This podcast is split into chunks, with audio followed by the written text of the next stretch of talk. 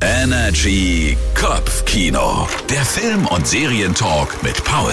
Hallo zusammen. Heute muss ich das Ganze hier mal etwas anders aufziehen als sonst. Es geht nämlich um eine der legendärsten Filmreihen aller Zeiten und dafür brauchen wir auch die passende Musik.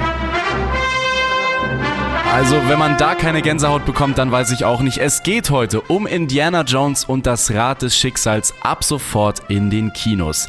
Viele Indiana Jones Fans haben das sicherlich schon sehr lange in ihrem Kalender markiert. Diejenigen, die nicht so drin sind, worum geht's? Es geht logischerweise um Indiana Jones, gespielt vom mittlerweile 80-jährigen Harrison Ford, der sich eigentlich in den Ruhestand begibt, aber sich dann durch ein paar Umstände doch nochmal auf ein letztes Abenteuer einlässt. In Begleitung seiner Patentochter muss er nicht nur gegen die Nazis, sondern auch gegen gegen die Zeit kämpfen, um ein mächtiges Ziffernblatt zu finden, das den Lauf der Geschichte verändern könnte. Das klingt alles nach einem echten Indiana Jones Abenteuer und das ist es auch teilweise. Alleine die ersten 20 Minuten des Films versprühen pures Indie-Feeling und machen einfach nur Spaß. Aber man darf eine Sache nicht vergessen. Harrison Ford ist halt wie gesagt 80 Jahre alt. Man kann ihn nicht mehr in die ganz großen Kampfszenen stecken oder von irgendwelchen Klippen springen lassen. Deswegen macht man es sich sehr einfach und steckt Harrison Ford in Verfolgungsjacken. Da muss er nämlich nicht viel machen. Wenn man aber darüber hinwegsieht und akzeptiert, dass auch ein Harrison Ford älter wird, ist Indiana Jones und das Rad des Schicksals ein nostalgischer,